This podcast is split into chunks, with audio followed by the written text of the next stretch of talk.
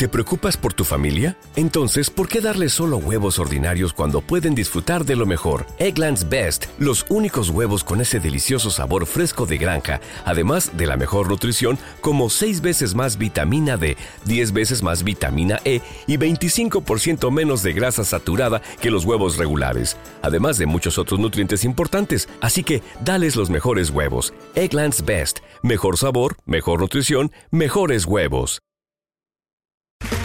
Okay, round two. Name something that's not boring. A laundry? Ooh, a book club. Computer solitaire, huh? Ah, oh, sorry, we were looking for Chumba Casino. That's right. ChumbaCasino.com has over 100 casino style games. Join today and play for free for your chance to redeem some serious prizes. ChumbaCasino.com. No purchase necessary. Full prohibited by law. 18 plus terms and conditions apply. See website for details. Las opiniones aquí expresadas son de entera responsabilidad de quienes comparten la información y no representan el pensamiento editorial de Escándalo. Estás escuchando Translaneta con Lauren Miranda. Bienvenidos una vez más. ¿Cuál es tu pronombre? ¿Cómo te identificas? Invitado de lujo. Abrirles el corazón. Hola, ¿cómo están amigues de Escándala? Me da mucho gusto darles la bienvenida a otro episodio de Transplaneta con Laurel Miranda y el episodio de hoy me emociona muchísimo porque es un tema súper, súper importante. Son los estigmas que hay en la comunidad LGBT contra el VIH y las personas que viven con VIH. Para hablar de este tema tenemos nada más y nada menos que a unos invitadazos de lujo. Vamos a comenzar con Robanda quien, eh, bueno, pues es comunicador en estos temas precisamente, es escritor, colaborador de Time Out. ¿Y qué más maravillas tienes para nosotros, Rob? ¿Qué más maravillas? Pues nada, eso y actualmente estamos como trabajando en una asociación que Tribu y que va a tener eh, las personas con VIH, justamente, que va a ser como la atención específica con personas con VIH en temas de salud mental y este y de básicamente lo que vamos a hacer es tener como consultas rápidas de contención y acompañamiento consultas rápidas con infectólogos por si te quedaste con dudas no este que pasa todo el tiempo. Y también vamos a tener otra parte donde vamos a procurar reunirnos y justamente hacer tribu y empezar a hacer que las personas con VIH nos veamos, nos juntemos, nos, nos reconozcamos y de esa manera provocar también este respeto y esta, y esta eh, contención de los que necesitamos las personas con VIH, eh, sin que tengamos que salir y educar y decirles a las personas que nos respeten y que vamos a hacer. Oye, ¿ya tienen redes sociales? No, apenas estamos como ahí, pero pueden como eh, tener toda la información en mi cuenta, con la de Víctor Martínez. Ok. Es, arroba al monstruo o arroba de Perfectísimo, vamos a estar muy al pendiente y también nos acompaña mi queridísimo Josué Adonai, que es fundador y cabeza de la comunidad Trans Pride World, que se encarga de dar acompañamiento a las personas que necesitan realizar su corrección de identidad sexogenérica, que vienen de otros estados, aquí en la Ciudad de México. Em, ¿Cómo estás, eh, Josué Adonai? Muy bien, muchas gracias por la invitación. Y pues, aunque no trabajo de, o sea, como tal en tema de VIH, yo vivo con VIH. Eh, creo que voy a aprender mucho de Ro eh, ahorita. ahorita escuchándolo y me, emociona mucho y muchas gracias por, por la invitación nuevamente. No, hombre, al contrario, gracias por estar aquí. Creo que esa es la idea, aprender todos de todos. Siempre hay algo que podemos eh, aprender, empatizar con el resto de las personas. Y la primera pregunta que me gustaría hacerles es, ¿hay discriminación en contra de las personas con VIH por parte de la comunidad LGBT? Y si es así, ¿en, ¿en qué situación la notan muchísimo más ro. Yo creo que para empezar estamos diseñados, bueno, en mi experiencia como hombre cis gay, pues estamos súper diseñados para tenerle miedo al VIH, ¿no? Para eh, que sea como nuestro peor enemigo, pero también la condena perfecta por ser homosexual, ¿no? O sea, por hacer lo que no se debe hacer. Yo creo que el SIDA y el VIH son como esa cosa que encontró el discurso guiante para decir, de aquí me voy a agarrar y mira, esto es lo que te va a pasar. Claro. Y entonces eh, yo puedo ser muy empático cuando veo como, como gente de nuestra misma población diciendo, no, es que el VIH y es que el SIDA y, y digo, claro, estamos diseñados así, estamos diseñados para que esto sea lo peor que nos puede pasar.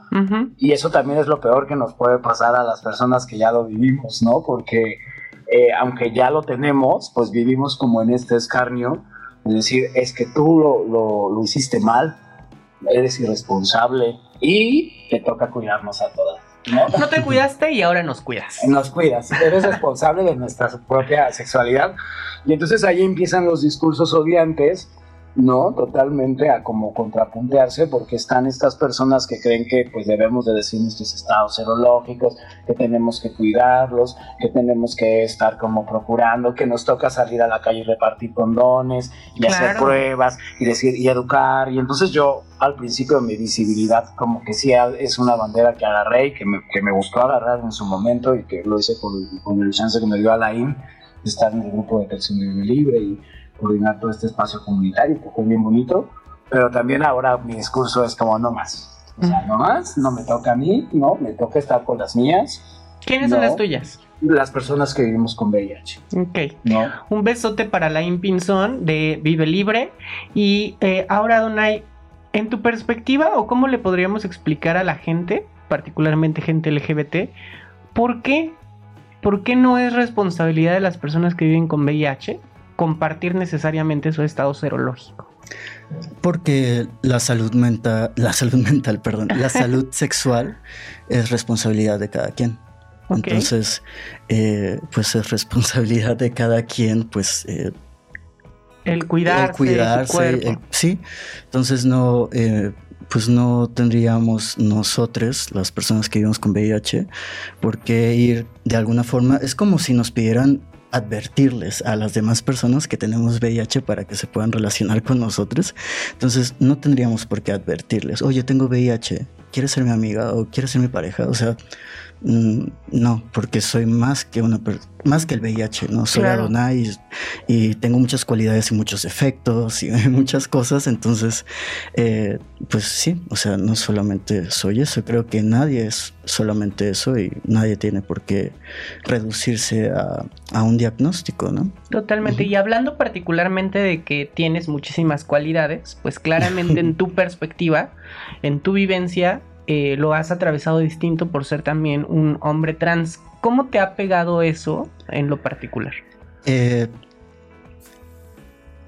ha sido eh, un tema porque eh, a mí en lo particular me tocó conocer el VIH y conocer el SIDA ah, en los años 90 más o menos, porque mi padrastro eh, pues eh, tuvo VIH y después entró en fase SIDA.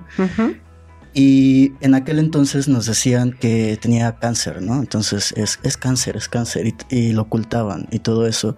Pero yo muy chiquito eh, me di cuenta de los tratos diferentes que nos daban a, a mí y a mi familia. Eh, me di cuenta una vez que mi mamá es maestra de primaria y una vez en la primaria los padres de familia se reunieron junto con los maestros para hacer una huelga para sacarla de la escuela, que dejara de trabajar porque decían que, que era un foco de infección y que podía infectar a los niños, ¿no? Entonces eso fue en los noventas y ver todo eso, ver a mi padrastro como morir, porque lo vi morir, eh, me tocó limpiarle sus, sus llagas y me tocó escucharlo delirando y fue como algo muy fuerte Ajá. y sé que gran parte de su sufrimiento era primero porque no había medicamento. Mi mamá se super endeudó, le llegaba un peso en el cheque porque eran 10 mil, 15 mil pesos de medicamento. Teníamos que ir a, a Arizona, a Estados Unidos para poder comprarlos y todo eso. Eh, era ver a Enrique es, cómo se iba desgastando, era ver cómo nos trataban alrededor, era ver cómo la mamá de Enrique, de mi padrastro, iba a visitarnos y separaba los platos y los tenero- tenedores y los vasos de los demás de nosotros. Entonces, cuando a mí me dieron el diagnóstico, para mí fue como a la torre. O sea, se me vino como todo eso. Ni siquiera fueron recuerdos así, sino la- todas las sensaciones, ¿no? Y dije, me va a pasar lo mismo. Sí. O sea, y fue como ser hombre trans fue como irrelevante. Todo fue como irrelevante. Fue como me va a pasar lo mismo que Enrique y me voy a morir. Sí, el estigma te va El a estigma. encima. Él tenía 27 años cuando le dieron la noticia Ajá. y murió a los 32. Ok. Y a mí me dieron la noticia a mis 27 años Y ya tienes 33. Y ayer cumplí 33, entonces es como, como no, no, no me va a pasar lo mismo y también fue aprender, en mi caso, eh, platicar con mi mamá y con mi hermana y que me dijeran, Josué, no te va a pasar lo mismo. Ya estamos en otros tiempos, vas a estar mejor, vas a ver que con el medicamento vas a estar mejor controlado en tu salud, o sea, vas a estar mejor. Claro. Y es mejor que lo sepas, ¿no? Entonces, eh, pues sí, lo viví desde ahí, como desde un estigma que viví hace muchos años cuando estaba pequeño y que de alguna forma dije, no, va a volver a pasar y me impresionó mucho, al menos en el círculo donde estoy eh, y con las personas que elijo rodearme. Eh, Claro. Sí, que no, no hay estigma, o al menos quizás es que hago una comparativa y digo, bueno, las cosas han cambiado y, y han mejorado en estas cosas, hay que ponerle atención en estas otras, pero no me va a pasar y no nos va a pasar lo mismo que a mi padrastro. Sí, Sí. y creo que justamente ahí, y me gustaría como retomar esto de la pregunta anterior, Adelante. como por- porque justo desde ahí es donde, donde ahora podemos reservar nuestros eh, diagnósticos, ¿no? Nuestras vidas con VIH, porque los, los avances, también es apelar a los avances, ¿no? Total. Entonces en estos puntos donde ya podemos ser indetectables, donde ya no hay transmisión a partir de la indetectabilidad, pues justamente es donde digo, la indetectabilidad es una herramienta nuestra, Sí. no, no es para que tú te sientas segura conmigo. No se la debes No, a la a nadie. sociedad. No, es mía y entonces yo desde ahí puedo reservar, ¿no? Y puedo saber que, cómo gestiono. Yo creo que yo creo que justamente cuando ya vivimos con VIH nos hacemos tan conscientes de nuestro cuerpo y de nuestra sexualidad y de nuestro disfrute, ¿no? Que ahí ya, ya yo creo que de ahí viene esta cosa que las personas eufóricas llaman egoísta, Ajá. ¿no? En la que decimos, no, no eres mi responsabilidad, no eres lo no, yo no, no me toca cuidarte, no me toca decir. Es- ¿Sabes que es muy chistoso? Porque hablan del egoísmo en el sentido de persona con VIH, me tienes que decir. Pero no piensan en el egoísmo que es de, de ellas mismas, de decir, me debes esta información porque, porque en mi conocimiento, porque mi seguridad, todo es primero antes que tu tranquilidad, tu salud emocional, tu placer, tu vida, ¿no? Eh, creo que sí, hay un tema de que hemos ido avanzando. Hablabas ahorita, Donay, del tema de, de la información, del tema de a veces rodearte con personas que entienden muchísimo mejor, tienen más eh, justo, más conocimiento, más empatía. Pero hay algo que creo que nos sigue pegando mucho y hablabas de la falta de medicamentos, ¿no? De la inaccesibilidad porque cuestan muchísimo y es algo que todavía hoy estamos viviendo. Eh, Ro, ¿cuál es la situación actual en México del tema con el desabasto? Que se ha venido hablando mucho, pero pareciera que, que, pues, que sigue existiendo. Pues eh, justo yo creo que lo, lo que ha recrudecido mucho siempre lo ha habido, siempre lo ha existido un poco por la distribución, un poco por cómo en cada administración comprarlo. ¿no? Eh, este ha sido terrible porque con estas ínfulas de, de querer eh, de acabar con la corrupción, pues se han vuelto como lo mismo que juraron destruir. Ok. Y entonces se, se han vuelto como unas eh, sistemas de compra que, que hace, creo que fue el año pasado, que no estaban aseguradas, ¿no? Y, y todo el mundo decía, pero sí va a haber, pero no va a haber. Y hasta el último minuto fue de, ay, sí, ya están compradas, bebés, pero perdón, no les habíamos dicho. Y entonces tienes los tanas en la garganta, ¿no? Es horrible. O sea, yo me acuerdo que a mí me daba mucho miedo anunciar el desabasto porque no quería que me sucediera. O sea, yo me hacía súper güey, así como de no, no, no, no, no, no, no. Porque es horrible, o sea, pensar que no vas a tener un bote de medicamento un mes me parece la cosa más angustiante, ¿no? Y puedo entender cuando lo negamos, ¿no? Cuando decimos, no, no hay, porque a mí me llega, ¿no? Sí, el punto es que a mí me llega, pero hay personas, justamente, ni siquiera, o sea, claro que se va exacerbando dependiendo del lugar en donde situemos, del contexto, en las poblaciones, ¿no? Como más alejadas, hay un problema horrible de desabasto, ¿no? O que tienen que viajar dos, tres horas para llegar al Capacit y entonces llegan y dicen, ay, pues no hay, ¿no? Al IMSS y dicen, ay, pues no, no hay. Ujú. ve- ven en cuatro días, como si fuera tan sencillo, y esas personas a veces, ese camión que tomaron no lo pueden estar tomando todos los días, ¿no? Entonces eh, también eso se va, como si le vas metiendo intersecciones, se va jodiendo el asunto del desabasto, y, y totalmente es una realidad, sigue pasando, y, y pasa hasta en los IMSS de aquí, ¿no? O Sí. sea, o sea, eh, les dicen, no, no, pues vente en cuatro días, ¿no? Y entonces eso nos obliga las personas con VIH a hacer colchones de, pastillas, ¿no? Hay gente que dice, ay, bueno, pues yo un día a la semana no me lo tomo y este, para eh, hacer un colchón, ¿no? Y yo lo que digo es como, no, no normalizamos los colchones de, de medicamento, o sea, no es normal hacer colchones de medicamento, no es algo que tendríamos que estar haciendo, es algo que las instituciones tendrían que estarnos resolviendo. Existe justamente gente como la Pinson que eh, si necesitas este, tus eh, cuatro pastillas, ¿no? Para llegar a ese, te, pues te va a mandar cuatro pastillas, ¿no? Te va a donar cuatro pastillas. Y, y yo, yo, por ejemplo, yo nunca había hecho un, nunca había pensado en hacer un colchón de, de medicamentos hasta que empecé a vivir como en esta otra realidad que es hacerme visible y compartir con otras eh, nuestras realidades. Eh, yo creo que a partir de ahí dije, wow, creo que no sé, no sé, no sé si es homo o si necesito hacerlo. Pues entonces lo que empecé a hacer es que cada que se me olvida una toma o de repente convivo con muchas personas con VIH, entonces es súper normal que me quede a dormir con mis amigos y entonces me tomo una pastilla de él, ¿no? Y todo eso que me voy ahorrando, que se va quedando como en mis botes, lo que hago es que lo fui juntando, ¿no? Y de repente ya tengo un frasco, entonces en un año tengo un frasco y es como, wow. O sea, y lo veo y no puedo creer que tenga, que lo tenga que hacer, ¿sabes? Es como, es como inaudito. Y entonces ahí también es claro tenemos que resolverlo porque eso, es lo que hemos hecho. Y yo creo que como población LGBT hemos hecho todo, todo este tiempo eso, ¿no?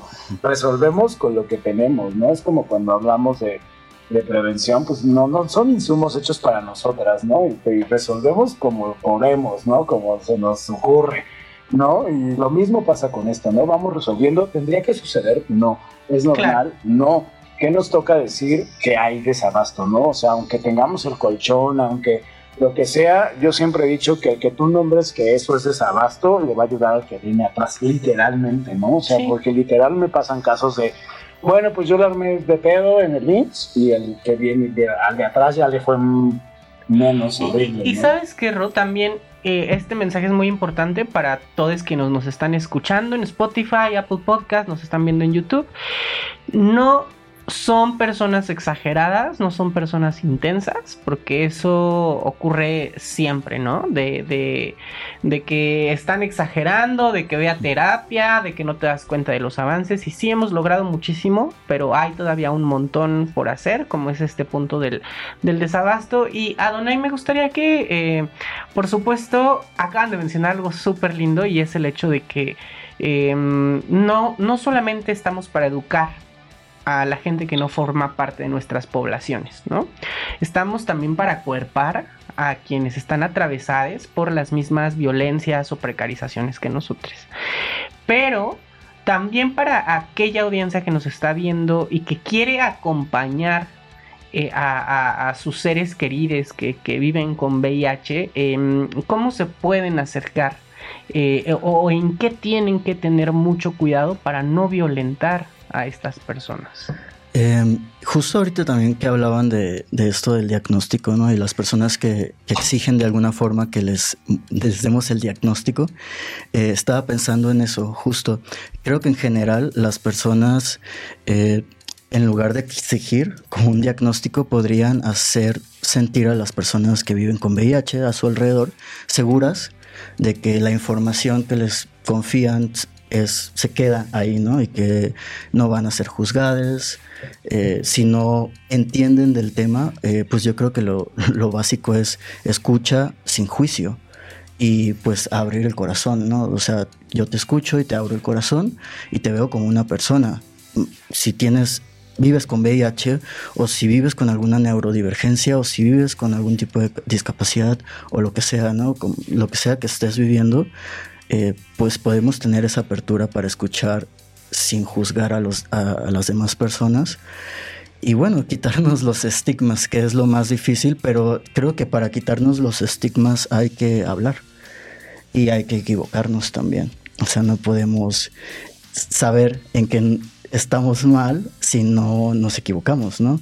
Entonces, eh, también perderle un poquito el miedo eh, a eso, eh, y también aprender todas las personas que podemos escuchar eh, a otras personas aprender sobre VIH, sobre neurodivergencia, sobre discapacidad y que dentro de ese aprender también hay, hay errores, ¿no? Y que esos errores forman parte de, de, todo esto. Entonces, creo que ahí es un 50 y 50. Claro. Sí, de, de todas las personas, ¿no? Tú me escuchas y yo también de qué manera eh, pues voy a recibir tu escucha, ¿no? Y, de qué manera eh, también voy a escuchar lo que tú tienes que decirme, cuáles son tus dudas y todo eso. Entonces creo que si lo hacemos de manera, pues, honesta y de manera como humilde y de buen corazón, creo que no habría problema sería para mí un primer paso. Claro, me, me, gusta dos puntos que mencionas y uno es el tema de perder también un poquito el miedo, ¿no? De, de informarnos, eh, de acercarnos con las personas y también entender que a veces si la persona reacciona con frustración, enojo, eh, rabia, eh, está en todo su derecho porque a lo mejor para ti es la primera vez que tú pones sobre la mesa ese tema, pero tú no sabes cuántas veces y qué tantas veces al día una persona eh, con VIH o una persona violentada en algún otro aspecto vulnerable eh, ha enfrentado este tipo de comentarios o este tipo de preguntas. Entonces sí. hay que tener también como la empatía, ponernos en los zapatos del resto de las personas. Y justo hablando de los estigmas que hay en la comunidad LGBT, RO, eh, ya tocábamos el tema de la indetectabilidad, ¿no? Y tocábamos el tema del egoísmo. ¿Qué pasa? Me encontrado mucho en redes sociales. Eh, le mandamos un besito a Carlitos Aedo, eh, que de repente pone sobre la mesa situaciones como, bueno, pues también se puede tener relaciones sexuales de esta manera, ¿no? Eh, que puede ser con o sin condón.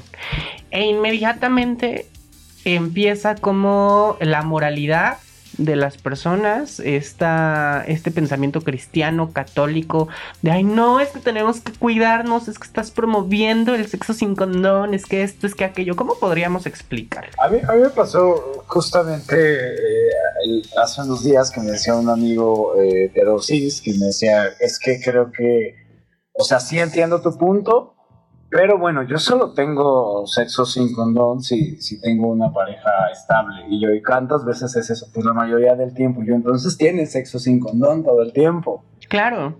¿Qué lo hace distinto? Le dije, o sea, yo creo que hay que entender, o para mí el punto es entender que el sexo sin condón existe, uh -huh. lo tenemos todo el tiempo, ¿no? Por lo que sea, por un montón de razones y de circunstancias. Y para mí lo importante aquí es qué herramientas ocupamos para tenerlo si lo vamos a tener, ¿no?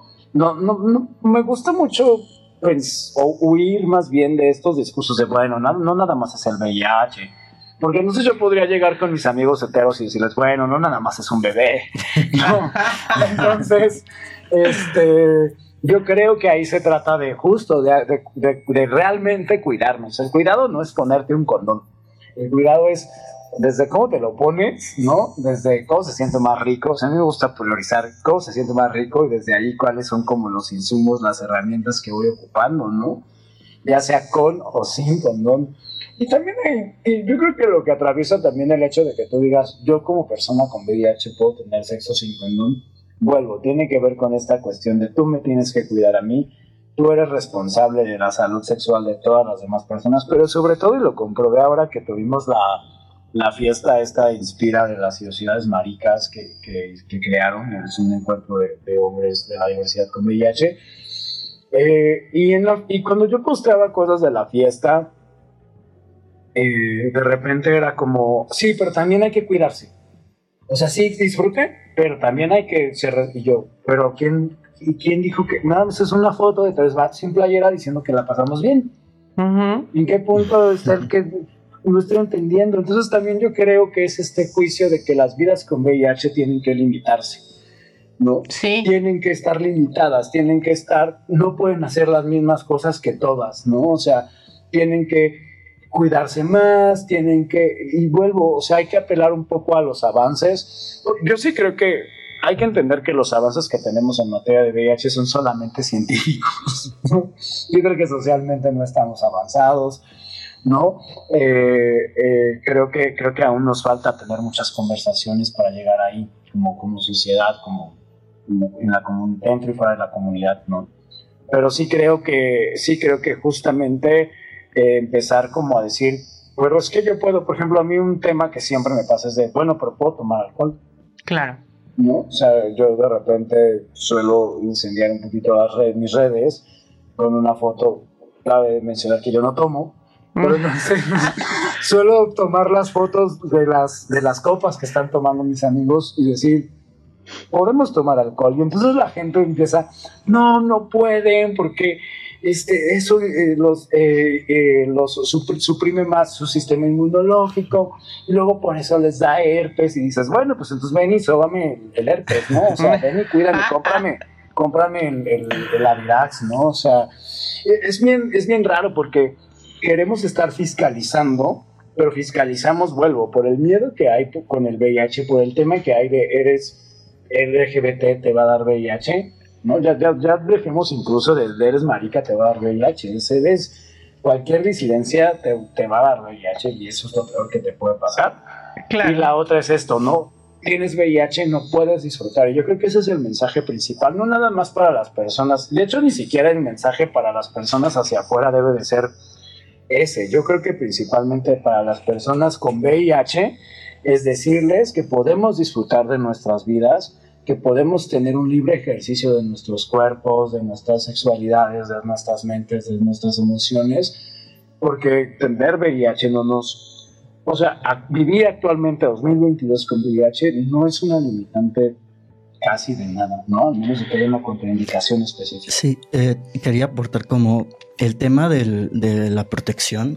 al hablar de VIH, casi siempre se centra en, en, corporalidades con pene, ¿no? Entonces, usan o no usan condón y que si puedes o no puedes usar condón, pero también habemos corporalidades y, e, e identidades que se relacionan con otras identidades que no, pues no, no, no hay cuerpos involucrados que puedan usar un condón, ¿no? Entonces, ahí no hay sexo con condón realmente. Entonces, ¿por qué eh, pegan el grito en el suelo, en el cielo, en el suelo. Y en el suelo también. En el suelo también. Eh, cuando se habla de sexo sin condón entre personas con VIH, es que solamente conciben que personas con VIH son hombres cis gay, ¿no? Entonces, cuerpos como corporalidades con pene y ya, pero y las corporalidades con vulva y las corporalidades con vulva que nos relacionamos con otras corporalidades con vulva. Entonces, eh, ahí también hay un tema y me ha pasado eh, cosas como complejas eh, con otras corporalidades con vulva, que es me comparto contigo, pero tú tócame, hazme todo, pero yo no te toco a ti, ¿no? Y son como temas eh, que yo digo, uy, uy, me duele, porque sé que, o sea, no me quieres tocar porque te doy asco, te da miedo, entonces hay como, eso a mí me ha pasado con, con mujeres cis bisexuales. Ajá eh, pues sí, son mujeres dentro de la comunidad y mujeres cis lesbianas, que también me he relacionado con, con mujeres cis lesbianas. Entonces es como, como complejo, ¿no? y casi no hablamos de eso tampoco, de qué, qué onda con las corporalidades con vulva que viven VIH, cómo están viviendo pues ese estigma, ¿no? De, que viene dentro de la misma comunidad. Claro. Yo creo que eh, justo para ir cerrando un poco este podcast, seguramente tendremos más charlas em, en las próximas semanas porque es un tema sumamente importante y del cual no solamente tenemos que hablar en diciembre, ¿no? Este, y por eso lo estamos hablando en este momento. Hay un tema importante que es clave y es que eh, debemos poner sobre la mesa la autonomía corporal. Cada quien es eh, libre de decidir sobre su cuerpo y en esa autonomía corporal entra también la responsabilidad de tu propia sexualidad, ¿no? No le puedes endilgar a otra persona la responsabilidad sobre tu cuerpo, sobre tu sexualidad, sobre tu salud mental, sobre tu salud eh, sexual, en fin, ¿no? Y creo que eso es de lo que ahorita hemos venido hablando. Para ir cerrando, Ro, eh, ¿cómo le podemos explicar a la gente? Porque me he dado cuenta también que, que de repente cuando hablamos de VIH, inmediatamente hay parte de la comunidad LGBT que dicen, sí, pero es que ya no hay que asociarlo a la comunidad LGBT porque entonces eso aumenta el estigma y la discriminación en contra de nosotros. Eh, ¿qué, les podríamos decir así? Yo creo que hay que tener, hay que hacer las paces con el VIH, ¿no? Hay que hacer las paces con el VIH, porque vuelvo, o sea, yo sé que el miedo viene desde que nos insertaron, que eso es lo peor que nos puede pasar, pero también hay que, que, que ver que la realidad del VIH es algo que nos compete a todas, ¿no? Dentro y fuera incluso de la comunidad, porque, porque es una pandemia en la que estamos viviendo desde hace 41 años, que, que justamente eh, pues no discrimina y que, y que tiene dos caras, ¿no? Esta de las personas que somos indetectables y vivimos de maneras asequibles y le decimos a las demás personas con VIH que todo va a estar bien, pero también hay esta otra realidad que platicaba justamente eh, Josué, que era eh, esta cuestión de, claro, también sigue habiendo eh, casos en fase de SIDA y, y, sigue habiendo esta falta de medicamentos y esta falta de, este, de detección oportuna. Y eso lo debemos justamente al estigma. Entonces, eh, justo eh, eh, hay que pensar que todo este estigma que vamos replicando de hay que ya no hay que asociarlo, ya no hay que tenerlo, no hay que ponerlo sobre la mesa, pero es que también hace que de pronto las hay un estudio en el Reino Unido que me encanta citar que hicieron el año pasado que dice que la mayoría de las personas que eran detectadas con VIH eh, no querían, porque mm, no sé si recuerdan que hubo un caso de muchas personas heterosexuales este, con transmisión de VIH, casos reactivos, y todas estas personas lo que decían era es que no me dan, no, es, no me da miedo tener VIH porque ya sé que hay medicamentos y que puedo vivir bien, ¿no? Lo que me da miedo de tener VIH es lo que van a decir de mí, lo que van a pensar de mí, y eso es lo que lleva a las personas a no detectarse a tiempo o a huir de los, o de detectarse, pero huir de los tratamientos. Entonces, en la, en la medida que disminuyamos el estigma dentro y fuera de la comunidad, vamos a ir acercando a la gente, porque recuerden que nuestro, nuestro labor, nuestra labor es ir acercando a la gente a las pruebas, a los tratamientos, a las adherencias, pero no lo vamos a hacer condenando, lo vamos a hacer literalmente con un chingo de amor y trayendo a la gente, diciéndole, oye, a ver, ahorita que decían justamente de cómo entender eh, otras intersecciones, yo creo que la pregunta inicial siempre debe de ser, ¿qué necesitas? ¿Qué necesitas? ¿Qué necesitas tú? O sea, estás aquí y ¿qué necesitas? No, es que tengo un problema, sí, ¿qué necesitas? ¿No? Y abrirnos, empezarnos a abrir no nada más desde la movilización del tema, sino de la, de la eh, sensibilizarnos justamente en esto que ya mencionaron ustedes sobre las diferentes corporalidades, las diferentes formas en las que lo vivimos, en las que nos acercamos. Yo creo que eso es como, como el, gran, el, el gran reto, ¿no? Entender y entender justamente el VIH y el SIDA, ¿no? Así por separado, son cosas que tienen dos caras, que tienen dos realidades y que las dos realidades, la gente que no ha llegado a la indetectabilidad es válida, la gente que vive con SIDA es válida, la gente que no puede subir de cuatro es válida, la gente que no quiere tomar sus tratamientos es válida. Ese es un tema también. sí, y es tan válida como, como las vidas que decimos, ay, mírenos, estamos muy, muy chidas, ¿no? Pero no todo es eso, ¿no? no hay, que, hay, que, hay que pensar que no todo es la, la, realidad, no, no, tampoco hay que higienizar las realidades de, con VIH, ¿no? entonces decir, no, bueno, pero es que mis amigos ya viven bien, y entonces yo tengo un amigo, porque siempre nos vamos como a esa referencia, ¿no? O sea, entonces, y otra cosa, si van a hablar de VIH, háganlo desde su primera persona, no pongan las vivencias de personas con VIH como si fueran una sola, ¿no? Como si fueran una sola y como si sirvieran como monografías para intercambiarnos las estampitas. Y entonces tú me cuentas que también conoces a alguien que no se quiere tomar el medicamento pero que anda en grande, pero que entonces es horrible. Entonces tenemos que huir de esos discursos y más bien preguntarnos por qué las personas no están haciendo lo que necesitan ellas hacer, cómo ayudamos a las personas a llegar. Y yo creo que también, aparte de la información que tenemos, yo creo que poder tener al, eh, eh, a la mano las redes de apoyo con las que podemos. De acuerdo. Pues vamos a estar muy al pendiente, eh, por supuesto, de, Vive Libre con Alain Pinzón y de, otras comunidades como la que ya nos mencionabas al inicio, Ro. me gustaría como hacer mucho hincapié en que es importante la empatía, tener en cuenta la autonomía corporal, el propio cuidado de la sexualidad y la pregunta ¿qué necesitas? Si realmente quieres apoyar a una persona, sea cual sea la situación que esté atravesando, antes que verle como un peligro, como una persona frágil, vulnerada, en fin, es ¿qué necesitas?